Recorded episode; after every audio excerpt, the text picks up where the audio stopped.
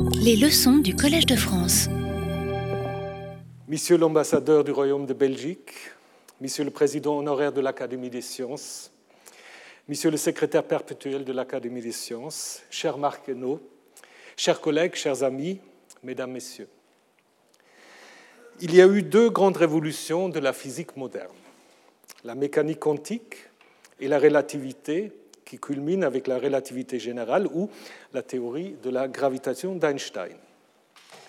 Nous avons célébré en 2015 la révolution de la relativité générale d'Einstein, belle, élégante, qui se base sur des principes de symétrie et qui utilise la géométrie pour interpréter l'interaction gravitationnelle comme une courbure de l'espace-temps. Cette théorie a reçu maintes confirmations au niveau de l'observation dans le système solaire et en cosmologie jusqu'au Big Bang. Et encore récemment avec la confirmation de l'existence des trous noirs et des ondes gravitationnelles. En parallèle, la mécanique quantique a révolutionné notre vision de l'infiniment petit et souvent encore et souvent à l'encontre de l'intuition des physiciens et d'autres. Les prédictions de la théorie quantique ont reçu des confirmations expérimentales remarquables notamment en ce qui concerne l'énergie du vide, qui donne lieu à la force de Casimir, maintes fois confirmée et quantifiée. Pourtant, lorsque cette énergie du vide est extrapolée aux grandes échelles de l'univers, cela conduit à des prédictions erronées de plus de 120 ordres de grandeur. La découverte en 1900 98, 98, on peut le dire aussi, de l'énergie sombre de l'univers a montré que l'énergie du vide était extrêmement plus faible, bien que représentant 70% du contenu de l'univers. Ces mystères proviennent sans doute de notre ignorance de ce qui devient la gravité dans les domaines microscopiques et quantiques. L'unification de la physique quantique et de la gravitation, déjà amorcée au siècle dernier, est un secteur de la physique en plein développement. Et c'est justement dans ces domaines que travaille notre nouveau collègue, Marc Hainaut, qui a été professeur à l'Université libre de Bruxelles et qui rejoint maintenant le Collège de France. Pendant la préparation de sa thèse de doctorat, soutenue en 1980, il a visité à Princeton le professeur chilien Claudio Bunster-Teitelboim.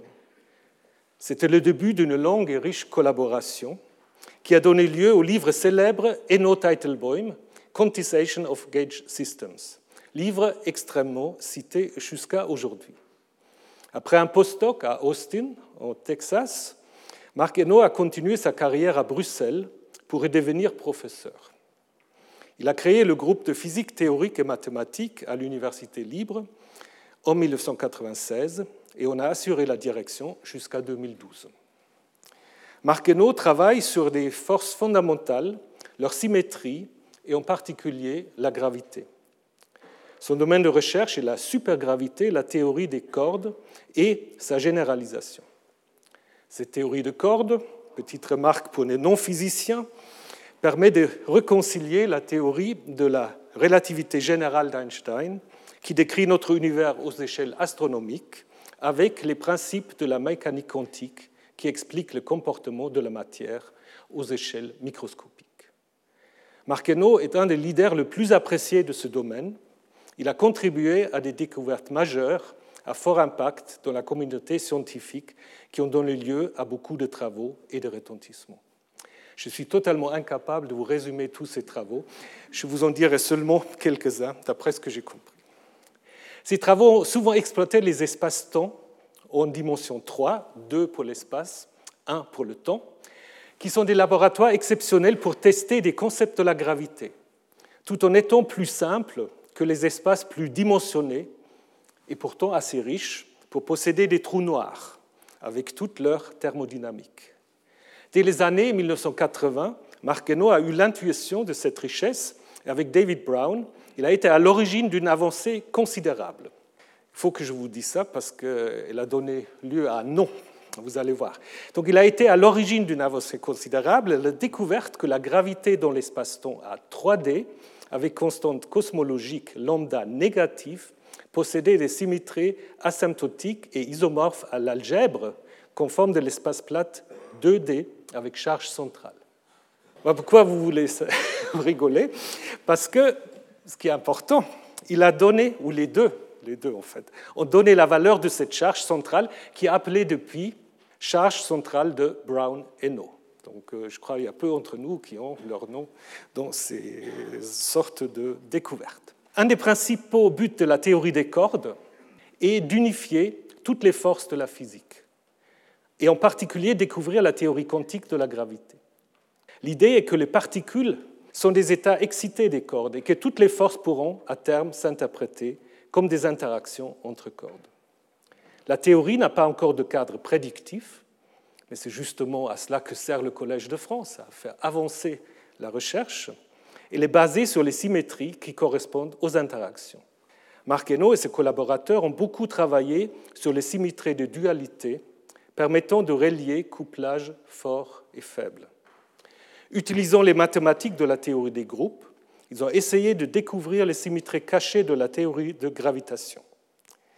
Marquenot a développé l'approche des billards cosmologiques. Donc, si vous voulez jouer au billard cosmologique, vous demandez à Marc, sur le champ gravitationnel au comportement chaotique dans un espace-temps KT au voisinage d'une singularité, à savoir un trou noir.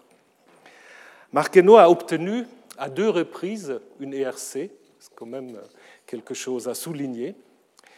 Il a reçu de nombreux prix, comme le Frankie Prize en 2000, en 2000 pour ses contributions exceptionnelles dans la compréhension des forces de la nature. En 2010, elle a reçu le doctorat honoris causa de l'Université de Craiova en Roumanie. Il a supervisé la thèse ou les thèses de 18 jeunes chercheurs. Il est membre de l'Académie royale de Belgique depuis 2004 et je crois que c'est le seul baron que nous avons dans nos rangs.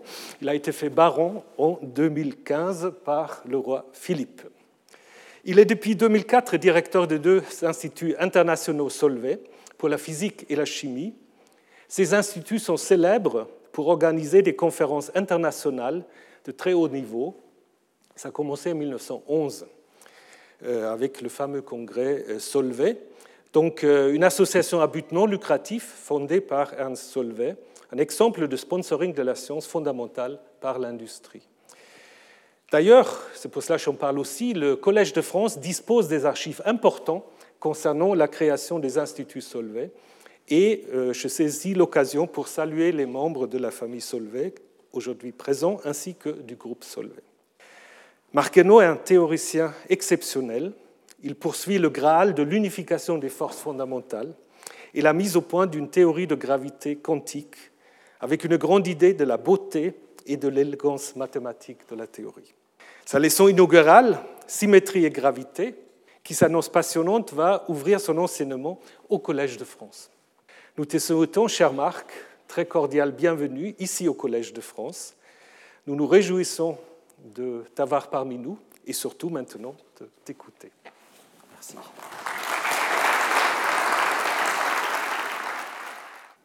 La symétrie est une des mélodies thématiques de la physique du XXe siècle. C'est en ces termes très imagés que le prix Nobel de physique Xian Yang souligne l'invasion de la physique moderne par les idées de symétrie qui ont joué un rôle de guide essentiel dans son développement et qui continuent de jouer ce rôle avec la même vigueur. Excellence, Monsieur le commissaire européen, Monsieur l'administrateur, chers collègues, chers amis, mesdames, messieurs, ma leçon inaugurale abordera un des défis majeurs de la physique actuelle, celui de réconcilier mécanique quantique et gravitation einsteinienne. Elle le fera en montrant l'importance des principes de symétrie dans la démarche des physiciens. Mais avant d'entrer dans le vif du sujet, je voudrais remercier très chaleureusement l'Assemblée des professeurs du Collège de France qui m'a élu sur la chaire Champ, cordes et gravité. Cette nomination est un grand honneur pour moi c'est aussi une belle reconnaissance de la place prise par la théorie de la relativité générale dans la physique actuelle et par les questions scientifiques extrêmement profondes, variées et fascinantes soulevées par cette théorie plus de 100 ans après sa formulation par Einstein en 1915. La chaire s'inscrit dans la ligne de plusieurs chaires illustres, et je voudrais mentionner en particulier celle de physique mathématique détenue par André Lichnerovitch et celle plus récente de particules élémentaires, gravitation et cosmologie détenu par Gabriele Veneziano. La physique du XXe siècle a connu deux grandes révolutions. D'une part, la théorie de la relativité d'Einstein, qui a commencé avec la relativité restreinte en 1905 et a culminé avec la relativité générale, 1915, qui est la théorie qui décrit la force gravitationnelle selon des lois compatibles avec le principe de relativité. Et d'autre part, la mécanique quantique, la théorie qui décrit le monde des atomes, des particules élémentaires et de leurs interactions. Ces deux théories ont été abondamment, validées par l'expérience et ont permis de faire de nombreuses prédictions nouvelles, vérifiées ensuite avec un succès spectaculaire.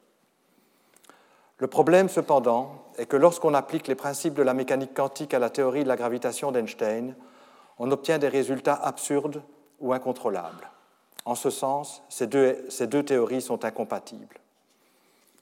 Ce conflit n'a pas de conséquences directes car on n'a pas besoin de la gravitation quantique aux échelles qui nous sont accessibles. Comme je l'expliquerai plus loin, explorer les effets quantiques de la gravité nécessiterait des énergies énormes hors de notre portée. Mais outre que cette tension est intellectuellement perturbante, deux théories contradictoires ne peuvent être toutes les deux correctes, elle ne nous permet pas de comprendre des situations extrêmes telles que le Big Bang ou les trous noirs, où la gravitation quantique devrait jouer un rôle essentiel. Le but de ma leçon inaugurale est de donner un bref aperçu de ces deux piliers de la physique moderne, de leurs conflits et de certaines pistes qui offrent un espoir de surmonter les difficultés. Un des thèmes récurrents de mon exposé sera la notion de symétrie. Je commencerai donc par développer cette notion. J'expliquerai ensuite les idées centrales de la théorie d'Einstein et ce qui serait celle de la mécanique quantique. Je parlerai enfin du conflit entre ces deux théories et aborderai les approches qui cherchent à réaliser une synthèse cohérente de la gravitation et de la mécanique quantique. Pourquoi les principes de symétrie ont-ils envahi la physique? L'importance des symétries tient au fait que l'invariance qu'elles expriment impose des contraintes qui peuvent être très fortes, jusqu'à déterminer dans certains cas la forme des lois de la physique de manière unique. Je vais illustrer ces idées d'abord dans un contexte familier, celui de la géométrie du plan à deux dimensions. Je reviendrai ensuite aux lois de la physique. Commençons donc par un peu de géométrie en nous intéressant à des figures géométriques très simples du plan, les quadrilatères, qui sont des polygones à quatre côtés. Voici un quadrilatère qui n'a rien de particulier. En voici trois autres, le cerf-volant, le rectangle et le carré. Il est clair que les trois derniers quadrilatères sont plus réguliers que le premier. Le cerf-volant a des côtés adjacents égaux par paire, le rectangle a ses côtés opposés égaux par paire et a en outre tous ses angles égaux, à 90 ou 90 degrés, et le carré a tous ses côtés et tous ses angles égaux. On peut caractériser ces différences en termes de propriétés de symétrie. Commençons par le cerf-volant. Cette figure possède une symétrie miroir par rapport à l'axe dessiné en noir.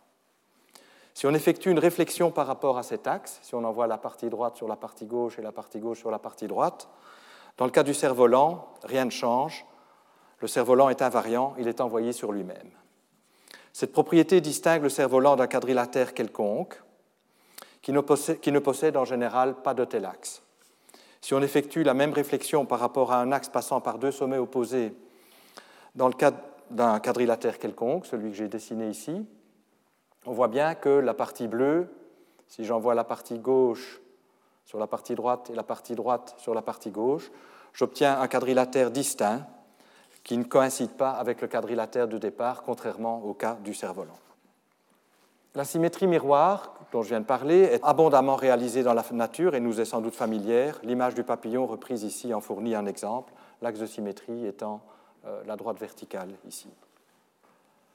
La symétrie d'un quadrilatère peut être plus grande que la symétrie bilatérale par rapport à un seul axe de réflexion. Ainsi, le rectangle possède deux axes de réflexion passant par le milieu des côtés opposés, exprimant d'une part la symétrie gauche-droite par rapport à cet axe et la symétrie bas-haut par rapport à, l'autre axe. Et le carré possède en outre deux symétries bilatérales par rapport aux, aux, axes à 45 degrés joignant les sommets opposés. C'est le seul quadrilatère possédant autant de symétries de réflexion, quatre axes. Les caractéristiques des symétries qui seront importantes pour la suite de mon exposé peuvent être résumées comme suit. Une symétrie exprime une propriété d'invariance, pour le cas de la géométrie que je viens d'illustrer, l'invariance de figures géométriques. L'existence de symétrie impose des contraintes qui, dans le cas géométrique qui nous a intéressés, permettent parfois de reconstruire complètement la figure. Si on cherche un quadrilatère et qu'on possède comme information qu'il possède quatre axes de symétrie, on sait que c'est nécessairement un carré. Ces propriétés essentielles de la symétrie se retrouvent de manière plus abstraite en physique. Je considérerai ici ce qu'on appelle les symétries des lois de la physique ou encore les principes de symétrie. La symétrie d'une loi de la physique, c'est l'invariance de cette loi pour certaines transformations. Cette définition est un peu vague et je vais l'illustrer en lui donnant de la substance par un exemple, celui de la chute des corps dans le champ de gravitation de la Terre. Imaginons que je laisse tomber un objet, par exemple ici le rayon laser, et que je mesure l'accélération de son mouvement due à l'attraction terrestre.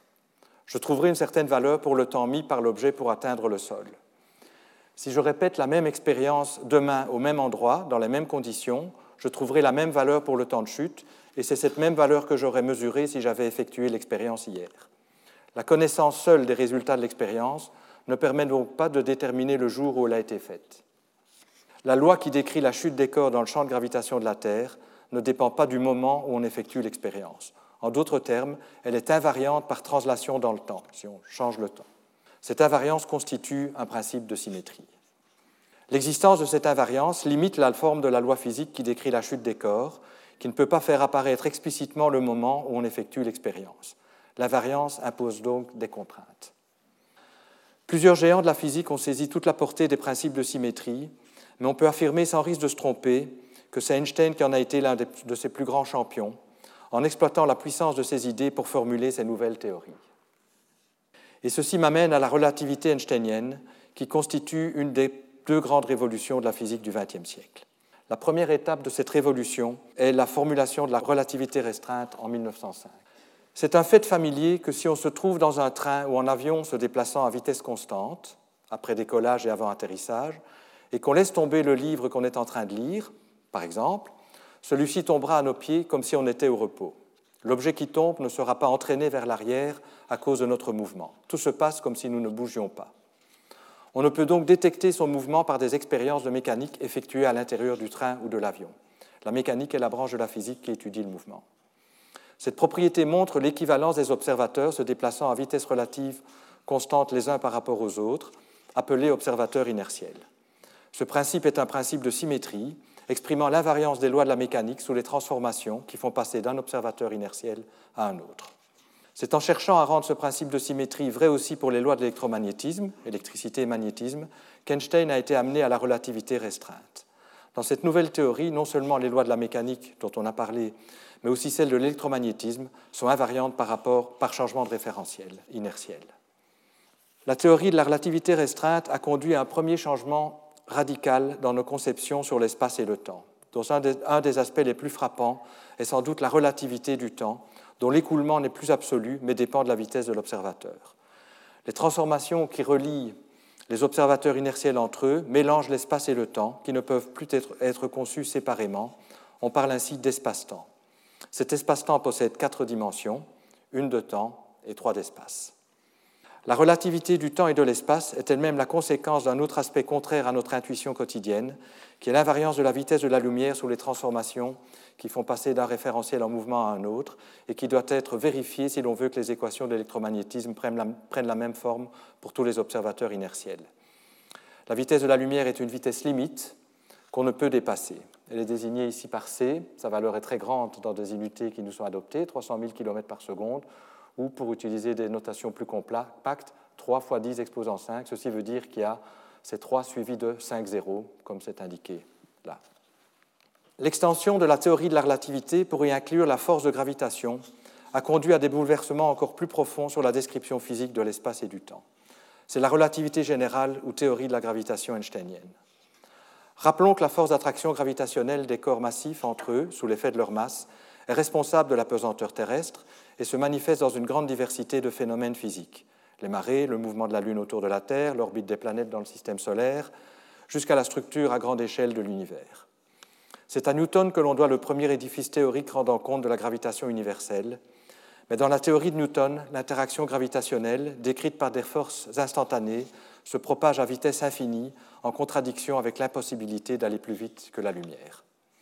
C'est pour surmonter cette tension entre gravitation einsteinienne et relativité restreinte qu'Einstein a développé la relativité générale. Cette théorie constitue une véritable révolution dont je vais esquisser maintenant les grands traits. Selon Einstein, la gravitation ne se décrit pas en termes de force, comme dans la théorie de Newton, mais se manifeste par la déformation de l'espace-temps. L'espace et le temps ne forment plus un cadre rigide donné une fois pour toutes dans lequel la physique se déroule.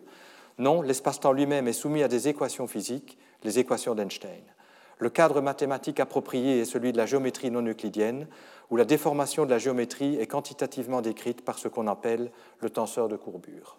Cette géométrisation de la physique constitue non seulement une révolution conceptuelle, mais est extrêmement esthétique et très satisfaisante, puisque l'espace-temps qui échappait aux lois de la physique jusqu'à Einstein devient un objet dynamique soumis à des équations qui en déterminent la courbure.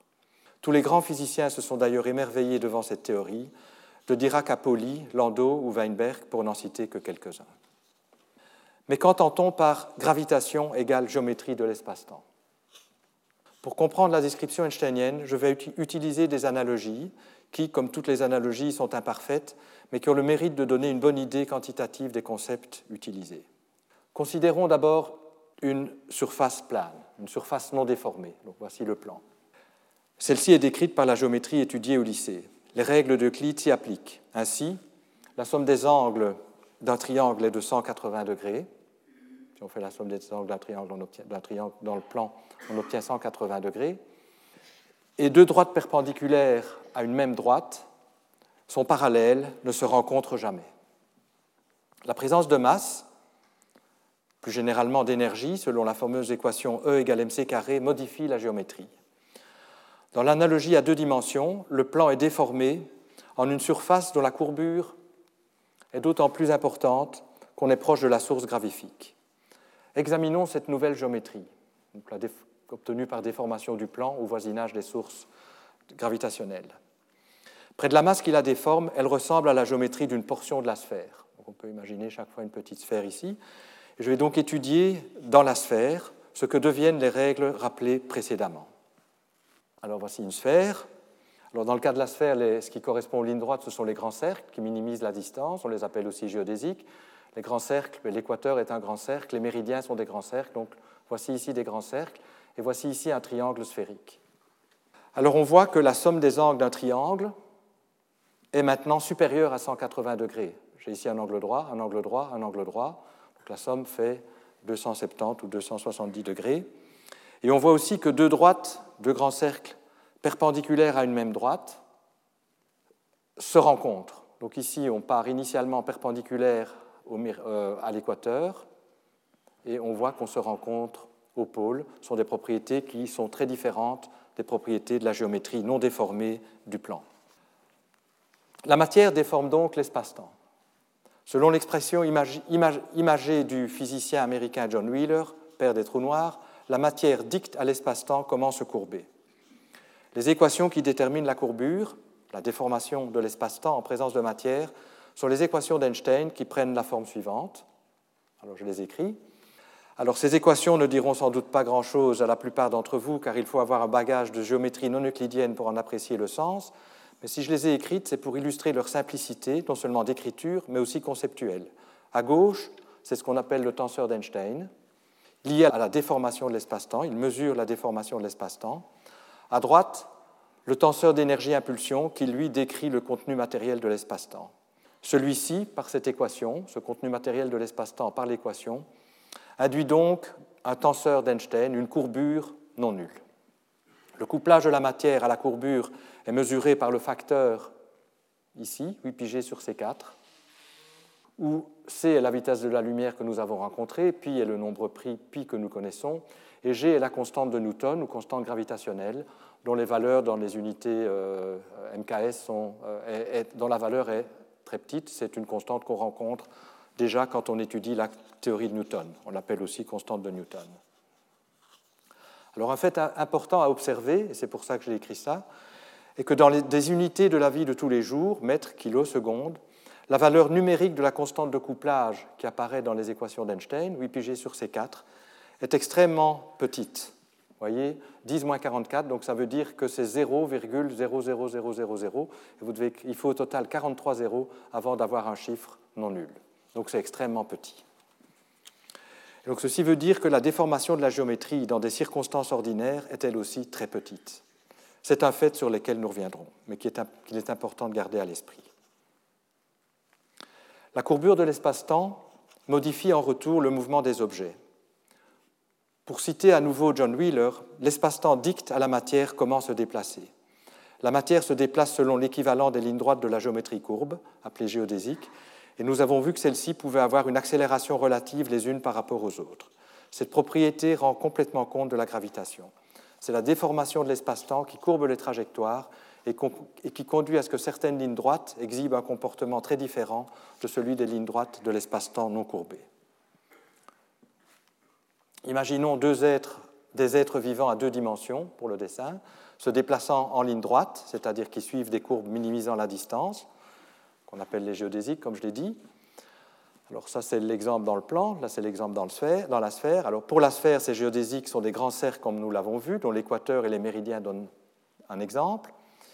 Alors imaginons aussi que ces deux êtres hypothétiques démarrent initialement parallèles, donc perpendiculaires à la même droite. On voit que dans le cas du plan, ils ne se rencontrent jamais, alors que dans le cas de la sphère, ils se rejoignent au pôle. Ces êtres à deux dimensions peuvent interpréter cela dans le premier cas comme l'absence de force, et dans le deuxième cas comme étant attirés l'un par l'autre par une force qui les rapproche. C'est la déformation de la géométrie qui est responsable de l'accélération relative des corps.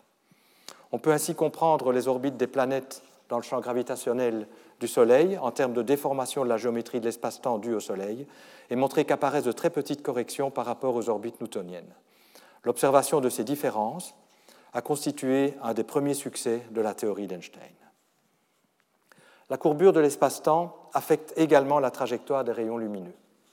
Ces rayons sont déviés par la déformation de la géométrie au voisinage des corps gravifiques. Si nous observons une étoile, le dessin ici représente une étoile, donc voici l'étoile, voici où nous sommes, nous regardons l'étoile, le rayon lumineux qui nous parvient, comme il y a le Soleil qui est ici, est déformé à cause du Soleil, il est attiré par le Soleil, il est courbé vers l'intérieur, et donc l'étoile nous semble être là. Donc nous voyons que si nous observons une étoile, sa position apparente sera différente de sa position réelle lorsque le Soleil, comme ici, s'interpose entre cette étoile et nous, puisque les rayons lumineux sont alors courbés en raison de la déformation de la géométrie due au Soleil. Cet effet peut être observé lorsque la lumière du Soleil est occultée par la Lune, sinon on ne voit rien en raison de l'éblouissement euh, causé par la lumière solaire, faute d'aucune éclipse.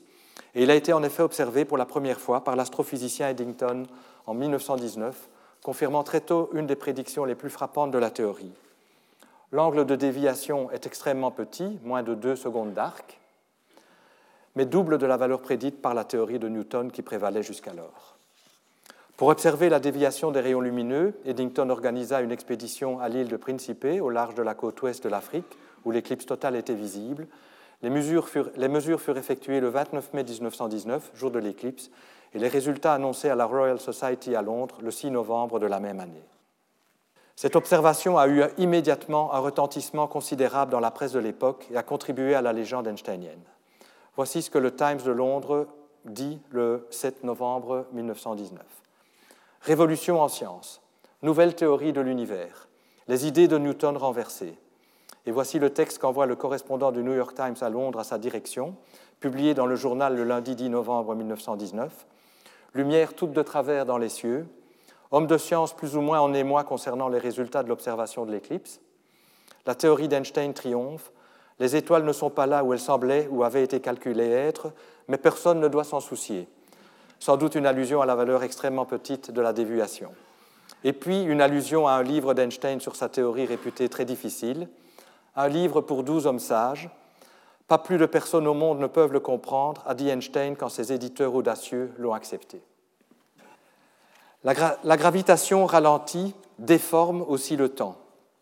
Le temps ne s'écoule pas de la même façon selon que la gravitation est plus ou moins forte. Il en résulte que des horloges initialement synchronisées mais situées à des endroits différents ne resteront pas synchronisées, même si elles sont au repos les unes par rapport aux autres. Ce phénomène est négligeable à la surface de la Terre. Donc ici, on a imaginé une horloge au pied d'un gratte-ciel, une au sommet. La désynchronisation est, euh, tout à fait négligeable. Mais il conduit à des effets appréciables dans le cas du système de localisation GPS, qui fait intervenir des horloges embarquées dans des satellites situés à 20 000 km d'altitude et des signaux entre ces horloges qui se propagent à la vitesse de la lumière. Avant d'aller plus loin, il convient de garder à l'esprit les ordres de grandeur pertinents pour la gravitation. La gravitation est une force extrêmement faible. C'est uniquement en présence de masses importantes que ces effets sont sensibles. Pour donner deux illustrations de ce fait fondamental, la force magnétique exercée par un petit aimant sur un objet métallique, par exemple une aiguille, contrebalance l'attraction gravitationnelle exercée par la Terre tout entière sur cette même aiguille. C'est un fait d'expérience habituel. Une aiguille est plus forte que la Terre. Euh, euh, un aimant est plus fort que la Terre dans ce cas. Ou pour donner un autre exemple, le rapport de la force électrique à la force de gravitation qu'exercent l'un sur l'autre un électron et un proton est énorme, de l'ordre de 10 exposant 39, soit 1 suivi de 39, 0. Donc la force électrique est beaucoup, beaucoup, beaucoup plus grande que la force gravitationnelle. La déformation de la géométrie de l'espace-temps à la surface du Soleil est de l'ordre de 10-5, donc c'est une très petite déformation. À la surface de la Terre, encore moins, de l'ordre de 10-9. Et on peut donc utiliser sans crainte les règles de la géométrie habituelle, ainsi que les lois de Newton dans ce contexte. Contrairement à l'affirmation un peu provocante du journaliste du Times, Newton n'est pas détrôné, on ne peut pas dire que la théorie de Newton soit fausse, mais plutôt que c'est une théorie approchée de la théorie plus correcte d'Einstein et que ces corrections sont extrêmement petites dans le système solaire. C'est ce qui explique pourquoi la théorie de Newton fonctionne si bien à notre échelle. Ces ordres de grandeur petits sont liés au fait que la constante 8 πg sur C4 qui, qui couple la matière à la déformation de la géométrie possède une valeur extrêmement petite dans des unités adaptées à notre échelle. Mais la théorie de Newton possède ses limites. Déjà dans le système solaire, on a pu mettre en évidence de très petites corrections, comme je l'ai indiqué. Plus la gravitation est importante, plus ces différences entre théorie d'Einstein et théorie de Newton deviennent significatives. Pour avoir une déformation sensible de la géométrie, il faut des objets beaucoup plus compacts ou massifs que la Terre ou le Soleil, étoiles à neutrons, étoiles ayant une masse de l'ordre de celle du Soleil, mais ayant un rayon de l'ordre d'une dizaine de kilomètres, pour lesquels la déformation de la géométrie à la surface de l'étoile est de 10-1, ou trou noir ou Big Bang cosmologique, où la déformation est encore beaucoup plus impressionnante, comme je le dirai plus tard dans mon, exposé. Les trois tests classiques dont j'ai parlé, correction aux orbites des planètes, déviation des rayons lumineux, ralentissement du temps, ne sont que trois parmi une foule de vérifications expérimentales qui se sont accumulées depuis la formulation de la théorie en 1915. La théorie d'Einstein est non seulement élégante du point de vue mathématique, mais elle a aussi été corroborée expérimentalement avec un énorme succès sur de nombreuses échelles. La théorie d'Einstein fait aussi plusieurs prédictions remarquables. L'une de celles-ci est l'existence d'ondes gravitationnelles, qui sont des oscillations de la déformation de la géométrie de l'espace-temps, se propageant dans l'espace à la vitesse de la lumière. Les ondes gravitationnelles ont été directement observées sur Terre en 2015 et plusieurs fois depuis, 100 ans après la naissance de la relativité générale par les détecteurs LIGO et Virgo. C'est un remarquable succès. Une autre prédiction célèbre de la relativité générale est l'existence de trous noirs, objets si compacts que rien, ni même la lumière, ne peut échapper à, leur attraction gravitationnelle. Initialement accueillie par de nombreux physiciens avec grand scepticisme, cette prédiction a été graduellement acceptée par la communauté quand les calculs théoriques ont montré le caractère inévitable des trous noirs comme état final d'étoiles dont la masse dépasse une certaine limite. L'évidence observationnelle est à présent extrêmement convaincante. De nombreux trous noirs dont la masse se situe entre 30 et et 3 et 80 masses solaires ont été identifiées. Ce sont en particulier les ondes gravitationnelles émises par la collision de tels trous noirs, phénomène extrêmement violent, qui ont été détectés récemment par la collaboration LIGO-Virgo dont j'ai parlé. Il est aussi accepté par les astrophysiciens que des trous noirs supermassifs, dont la masse peut être comprise entre des millions à des milliards de fois la masse du Soleil, se situent au centre des galaxies, y compris la nôtre. C'est l'image d'un tel trou noir monstrueux, au centre de la galaxie M87, à environ 50 millions d'années-lumière de nous, qui a été dévoilée en avril 2019 par la collaboration internationale Event Horizon Telescope. Voici la fameuse photo, regroupant de nombreux radiotélescopes répartis autour de la Terre. Donc le trou noir est la partie noire ici. À noter que la gravitation à l'intérieur des trous noirs est énorme, elle tend même vers l'infini quand on s'approche de leur centre. La relativité générale joue également un rôle central dans la compréhension de l'univers. Elle a permis la formulation d'un modèle cosmologique possédant une grande cohérence, à la fois théorique et observationnelle, où notre univers est en expansion. Ce modèle standard, qui trouve son origine dans les travaux de Friedman et de Lemaître, rend compte non seulement du décalage vers le rouge des fréquences des galaxies à travers l'expansion de l'univers, mais aussi de la formation des éléments et de l'apparition de structures. Alors voici une photo de Lemaître au centre, avec Einstein et Millikan. Dans cette description, l'univers en expansion est d'autant plus petit que l'on remonte le temps, puisqu'il est en expansion, et serait né d'une explosion violente, le Big Bang, qui se serait produite il y a environ 13,7 milliards d'années. Inutile de préciser que les conditions physiques qui prévalaient au moment du Big Bang, ou pour le dire de manière imagée, l'infiniment grand de l'univers rejoint l'infiniment petit, étaient particulièrement extrêmes. En dépit de tous ces succès impressionnants, la théorie d'Einstein classique est incomplète et doit être remplacée par une théorie plus fondamentale qui se réduit à la théorie d'Einstein dans des domaines où celle-ci fonctionne bien, mais qui la dépasse là où celle-ci présente des limites. La théorie d'Einstein est une révolution inachevée. Les limitations de la théorie d'Einstein apparaissent quand on cherche à, à y incorporer les effets quantiques. Il n'existe en effet pas pour le moment de description cohérente de la gravitation à l'échelle microscopique. La mécanique quantique est cette autre grande révolution de la physique du XXe siècle, fruit des efforts de nombreux physiciens que l'on voit réunis ici sur la photo du célèbre cinquième Conseil de physique Solvay, qui s'est tenu à Bruxelles en 1927. donc il y a beaucoup de, de têtes que l'on peut reconnaître. Je vous laisse vous amuser à essayer de reconnaître qui est qui. Ce pilier de la physique moderne régit le monde à l'échelle moléculaire, atomique, subatomique.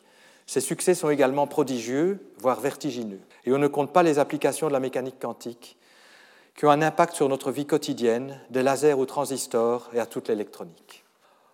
Pour pouvoir appréhender les raisons du conflit entre gravitation einsteinienne et mécanique quantique, faisons un bref détour pour dire quelques mots sur cette dernière théorie.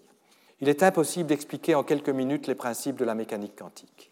La leçon inaugurale de Serge Haroche, physique quantique, a magistralement exposé les fondements, les propriétés et surtout le caractère étrange du monde quantique.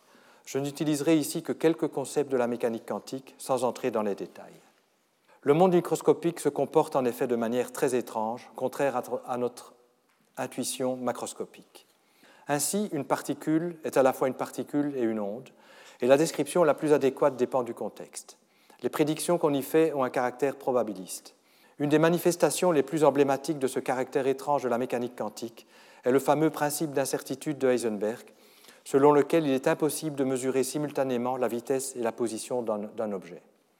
Ce principe prend la forme, la forme suivante, où apparaît l'incertitude sur la position, l'incertitude sur l'impulsion qui est directement reliée à la vitesse, et on voit que le produit des deux ne peut pas être nul, ce qui serait le cas si on pouvait déterminer avec précision euh, infinie ces variables, mais est bornée euh, inférieurement, donc doit, doit être plus grande qu'une certaine quantité, qui décrit le monde quantique.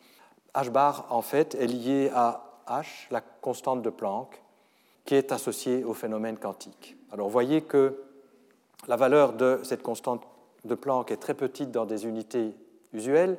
À nouveau, c'est 0, et puis un grand nombre de zéros, total 34, avant d'avoir un chiffre non nul. Et donc, à notre échelle, cette relation n'a pas de conséquences pratiques dont on devrait se préoccuper.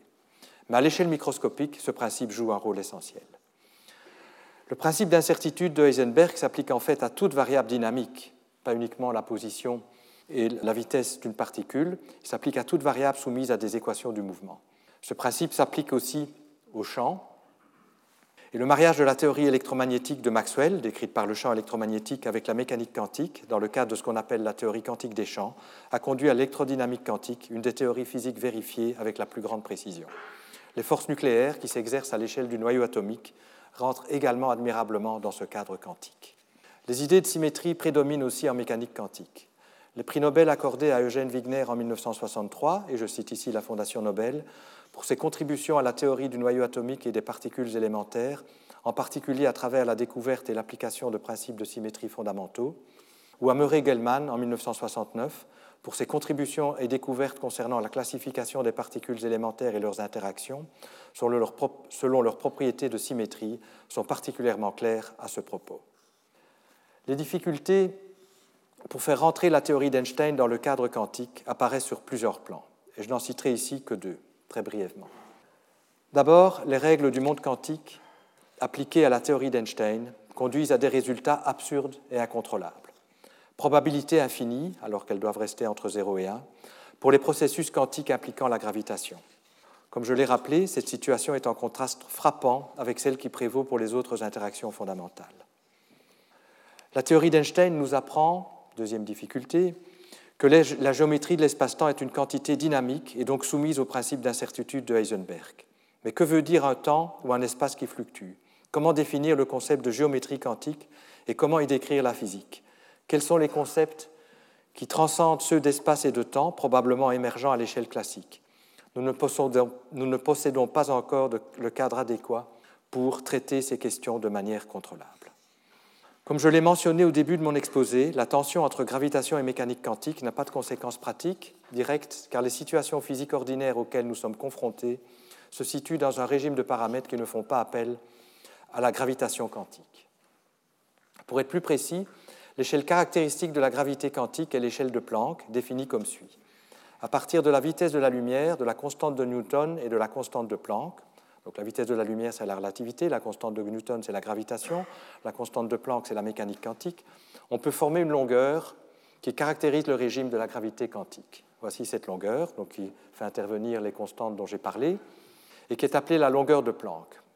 Alors, comme vous le voyez, elle est de nouveau minuscule, elle est de l'ordre de 10-35 donc c'est à nouveau 0,00000, et on arrive, il faut 35 zéros avant d'écrire un chiffre non nul pour vous donner une idée, la taille de notre système solaire est estimée à 20 milliards de kilomètres, soit environ 10 exposant 13 mètres. La taille d'un atome est typiquement de l'ordre de 10 moins 10 mètres. Un atome, c'est très petit. Eh le rapport entre la taille du système solaire et celle d'un atome est comparable à celui entre la taille d'un atome et cette échelle de Planck. C'est donc extrêmement petit. Il faudrait pouvoir explorer des distances aussi petites que la longueur de Planck pour percevoir la gravité quantique. Mais plus l'échelle à explorer est petite, plus il faut d'énergie pour y accéder. L'accélérateur LHC à hautes énergies du CERN, qui est le plus puissant microscope au monde, peut explorer des petites distances jusqu'à 10-18 mètres. On est loin de l'ordre de 10-18 mètres. On est loin des 10-35. Il encore beaucoup d'ordre de grandeur. Donc on est bien loin de l'échelle de Planck. Et même si on était capable de produire les énergies nécessaires, ces énergies confinées dans un aussi petit volume conduiraient à la formation de trous noirs, rendant l'observation de l'échelle de Planck impossible. On ne peut donc pas avoir un accès direct à la gravité quantique. Mais le conflit entre théorie d'Einstein et mécanique quantique est un conflit intellectuellement inconfortable, puisque deux théories ne peuvent être à la fois simultanément correctes et en contradiction. En outre, une théorie quantique cohérente de la gravitation est indispensable pour comprendre des situations physiques extrêmes qui fascinent les physiciens et je crois tout le monde, les tout premiers instants de l'univers, le Big Bang, où la gravité quantique doit jouer un rôle dominant car la taille de l'univers, l'infiniment grand, rejoint la longueur de Planck, l'infiniment petit, ainsi que le saut des trous noirs à l'intérieur desquels on atteint également l'échelle de Planck. Trouver une formulation cohérente de l'interaction gravitationnelle au niveau microscopique est ainsi un défi majeur de la physique de ce siècle. Malgré de nombreux efforts impressionnants et l'identification de pistes extrêmement prometteuses, ce problème, dont la résolution conduira à une compréhension plus profonde de questions fondamentales liées à l'évolution de l'univers, n'a pas encore trouvé de solution complète. Tout indique que la réconciliation des deux piliers de la physique moderne, que sont la mécanique quantique et la relativité générale, conduira à une nouvelle révolution conceptuelle qui nous mènera bien au-delà de la théorie d'Einstein. Alors là, j'ai réécrit les constantes pour dire que tout ça est très petit. Alors, il existe plusieurs idées poursuivies activement pour résoudre le problème de la gravitation quantique. Une approche particulièrement séduisante et prometteuse est donnée par la théorie des cordes, un domaine extrêmement fertile qui fait appel à une foule de concepts physiques et mathématiques très, profonds. Un des pères de la théorie est Gabriele Veneziano, que j'ai déjà évoqué au début de mon exposé. Dans la théorie des cordes, les quantas fondamentaux ne sont pas des particules ponctuelles, mais des objets étendus à une dimension, des cordes, qui peuvent être ouvertes ou fermées. Voici des cordes. Ces cordes sont minuscules à notre échelle. On ne peut donc percevoir leur extension spatiale. Les cordes possèdent une tension et peuvent vibrer comme les cordes d'un violon. Les différents modes de vibration des cordes, les harmoniques, correspondent à des particules de caractéristiques distinctes, masse, charges diverses, les harmoniques étant en nombre infini, le nombre de particules distinctes décrites par la théorie est ainsi infini. Les cordes sont soumises à des interactions mutuelles et ces interactions conduisent aux forces connues entre les particules. La théorie, des cordes reproduit en particulier la théorie d'Einstein aux distances grandes vis-à-vis de l'échelle de Planck, où la théorie d'Einstein a été pleinement vérifiée. Les différences avec la théorie d'Einstein n'apparaissent qu'à très hautes énergies, mais même si c'est un domaine inaccessible expérimentalement, cette différence aux très hautes énergies est essentielle puisqu'elle rend la gravitation compatible avec la mécanique quantique, en tout cas dans le cadre perturbatif. Dans le jargon des physiciens, la théorie des cordes est une complétion ultraviolette quantiquement cohérente de la gravitation einsteinienne. On peut donc parler de limite einsteinienne de la théorie des cordes, comme on parle de limite newtonienne de la théorie d'Einstein. La théorie d'Einstein n'est pas fausse, mais la limite d'une théorie plus complète qui s'y réduit dans les régimes de paramètres où elle a été testée. Une autre propriété attractive de la théorie des cordes est qu'elle unifie toutes les forces fondamentales de la nature. Un des grands triomphes de la physique du XIXe siècle a été de montrer que l'électricité et le magnétisme constituaient différents aspects d'une même force, la force électromagnétique. La théorie des cordes y ajoute la gravitation et les forces nucléaires, réalisant ainsi un rêve qui remonte à Einstein d'une unification complète de toutes les interactions fondamentales. Mais malgré toutes ces belles réussites, la théorie des cordes souffre encore d'une limitation majeure. Elle ne constitue pas encore une véritable théorie. Les physiciens disposent d'un cadre puissant, riche en idées très attrayantes, combinant des concepts profonds de physique, de géométrie et d'algèbre, et ouvrant des portes inattendues vers d'autres branches de la physique, la physique nucléaire, la physique de la matière condensée. Les outils disponibles permettent de faire des calculs approchés valables dans certaines limites et extrêmement fructueux et convaincants. Cependant, les équations fondamentales de la théorie, analogues aux équations de Maxwell pour l'électromagnétisme, ne sont pas encore connues. Pour cette raison, de nombreuses questions physiques faisant appel à la gravitation quantique et sortant des limites indiquées ne peuvent pas encore être abordées. Malgré l'omniprésence des idées de symétrie dans les formulations actuelles de la théorie des cordes, plusieurs indications font penser que nous n'avons pas encore découvert toutes les symétries et qu'une meilleure appréhension de ces symétries nous permettra de faire des progrès immenses sur cette question. Et ces symétries sont suffisamment larges et donc suffisamment contraignantes comme nous l'avons vu, elles détermineront peut-être la formulation plus fondamentale recherchée de la théorie des cordes de manière unique. Parmi ces indications sur l'existence de symétries encore à découvrir, je n'examinerai ici que la démarche développée en collaboration avec Thibaut Damour de l'IHS à Bure-sur-Yvette et Hermann Nicolai de l'Institut Max Planck à Potsdam. Cette démarche repose sur une étude de la théorie d'Einstein et de ses généralisations supersymétriques dans un régime où les longueurs caractéristiques du champ de gravitation tendent vers la longueur de Planck. Les physiciens russes Belinsky, Kalatnikov et Lifshitz de l'Institut Landau à Moscou ont fait à la fin des années 60 des travaux remarquables sur les solutions des équations d'Einstein en régime de champ fort au voisinage de ce qu'on appelle les singularités de genre-espace, où les longueurs qui caractérisent le champ de gravitation atteignent et dépassent l'échelle de Planck. Ces situations prévalent au début de l'univers, Big Bang, ainsi qu'à l'intérieur des trous noirs. Les deux situations sont décrites en fait par le même type de solution.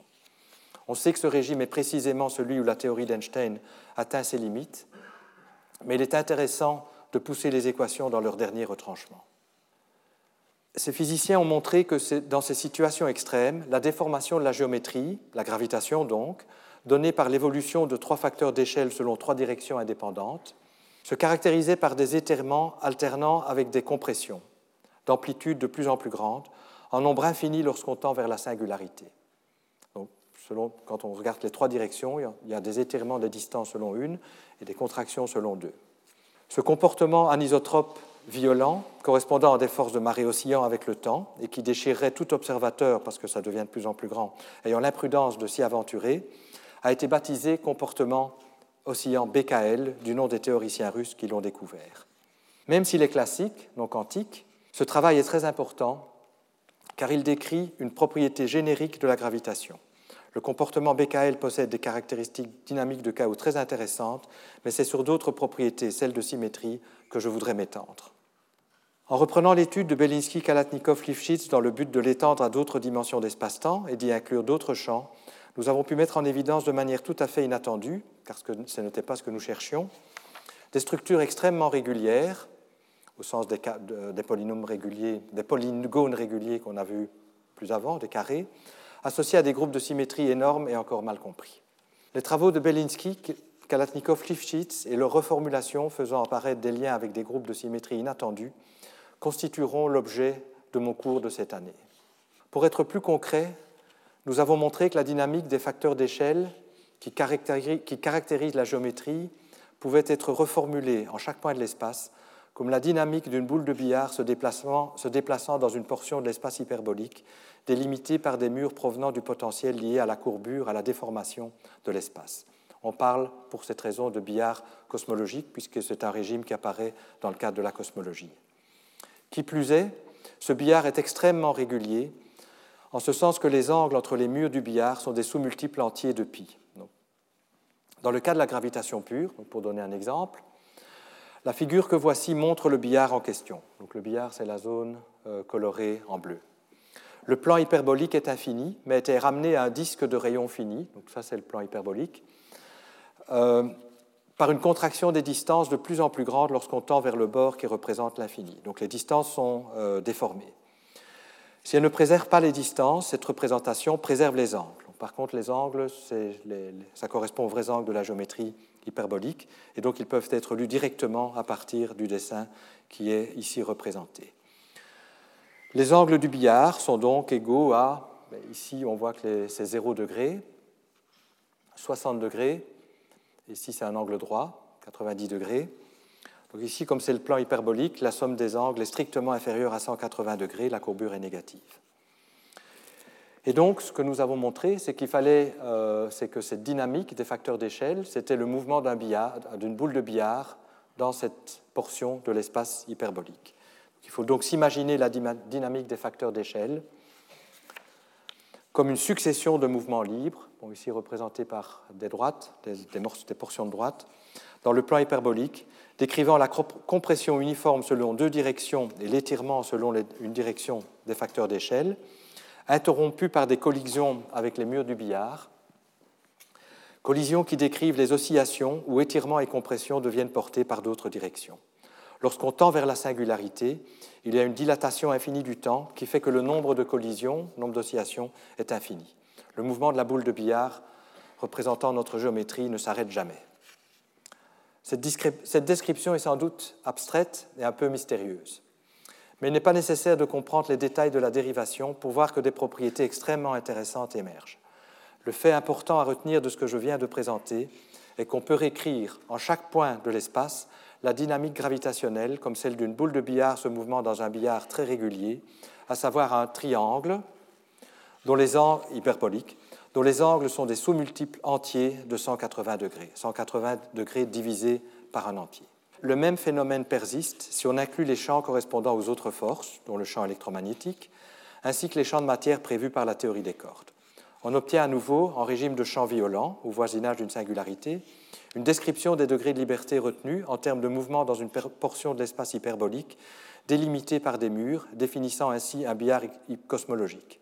Selon qu'on l'on inclut tous les champs qui apparaissent en plus de la gravitation ou seulement une fraction d'entre eux, on obtient des billards de dimensions différentes avec des murs différents, mais à chaque coup, les billards définissent une région remarquablement régulière. Pour la théorie des cordes, le billard est une région de l'espace hyperbolique à neuf dimensions. Il y a plus de degrés de liberté que les trois facteurs d'échelle, c'est pour ça qu'on est en dimension plus grande délimité par dix hyperplans, un simplex donc, formant des angles repris dans le schéma ci-dessous. Alors dessiner à, neuf dimensions, ce n'est pas possible, donc c'est pour ça qu'on a une représentation graphique où ici, dans ce schéma, chaque nœud représente un mur, donc les murs du billard sont représentés par un nœud, c'est des, des, hyperplans euh, dans cet espace à neuf dimensions. Et on donne simplement les relations, les angles que forment ces hyperplans. Donc on retient l'information sur les angles. Et donc dans le cas de la théorie des cordes, une chose à dire concernant cette représentation. Lorsque les hyperplans sont orthogonaux, on ne trace pas de lien entre eux. Et s'ils forment un angle de pi sur n, où n est un entier, donc si c'est un sous-multiple entier de pi, où l'entier qui apparaît est n, on lit les nœuds correspondants, donc les hyperplans correspondants, et on marque n au-dessus de la ligne, sauf si n égale 3, ce qui est le cas ici. C'est la valeur par défaut, auquel cas on n'écrit rien. Donc ici, ça veut dire qu'entre l'hyperplan numéroté 1 et l'hyperplan numéro 2, l'angle est de pi sur 3, c'est-à-dire de 60 euh, degrés. Mais entre 1 et 8, l'angle est, est un angle droit. Et donc ceci nous, résume les propriétés essentielles du billard pour la théorie des cordes. La régularité remarquable des billards ouvre la porte, comme je vais l'expliquer maintenant, vers des structures de symétrie encore plus remarquables. Quelles sont ces structures qui apparaissent? Pour en donner un aperçu, revenons aux exemples géométriques du début de mon exposé. La symétrie pouvait s'y décrire en termes simples, comme symétrie axiale ou produit de quelques symétries axiales. Mais la symétrie peut être plus compliquée. Les exemples de pavage du plan sont des exemples possédant une infinité de symétries, tout comme l'exemple de la sphère. La sphère sera dessinée à la diapositive suivante. Donc dans ce cas-là, dans ces cas, il est assez facile de deviner quelles sont les transformations qui laissent ces figures invariantes. Ici, il y a des, translations. Si vous translatez les choses, le bleu va aller sur le bleu, le, bleu clair sur le bleu clair. Euh, il y a aussi des symétries, des, des, réflexions qui vont laisser la figure invariante. Donc on peut assez facilement voir quelles sont les symétries. Le nombre de symétries est infini, mais discret. Tandis que pour la sphère, la sphère, elle, est invariante par rotation.